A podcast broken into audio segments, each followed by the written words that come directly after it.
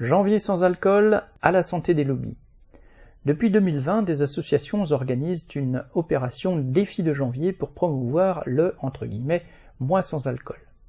Devant les réticences du gouvernement pour soutenir ce type d'action, 53 médecins addictologues ont écrit au ministre de la Santé Aurélien Rousseau pour lui demander des comptes.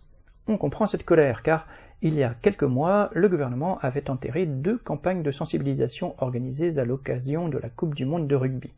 Le précédent ministre de la Santé, François Braun, avait lui aussi annulé des campagnes organisées par Santé publique France.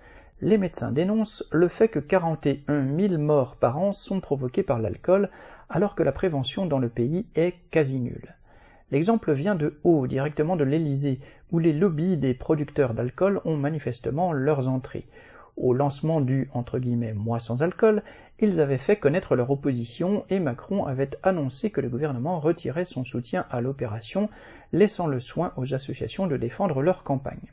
À l'approche des fêtes de 2023, un spot télévisé indiquant que, pendant les fêtes, se souhaiter une bonne santé en trinquant avec de l'alcool est absurde, a été purement et simplement retiré des écrans. Un autre spot, en revanche, a passé la censure des lobbies, car il appelait, citation, à boire aussi de l'eau quand on boit de l'alcool, fin citation. Une façon, pour le moins diluée, de combattre l'alcoolisme. Dans ce domaine, le gouvernement ne met même pas de l'eau dans son vin, il s'aligne purement et simplement sur les demandes des producteurs. Cédric Duval.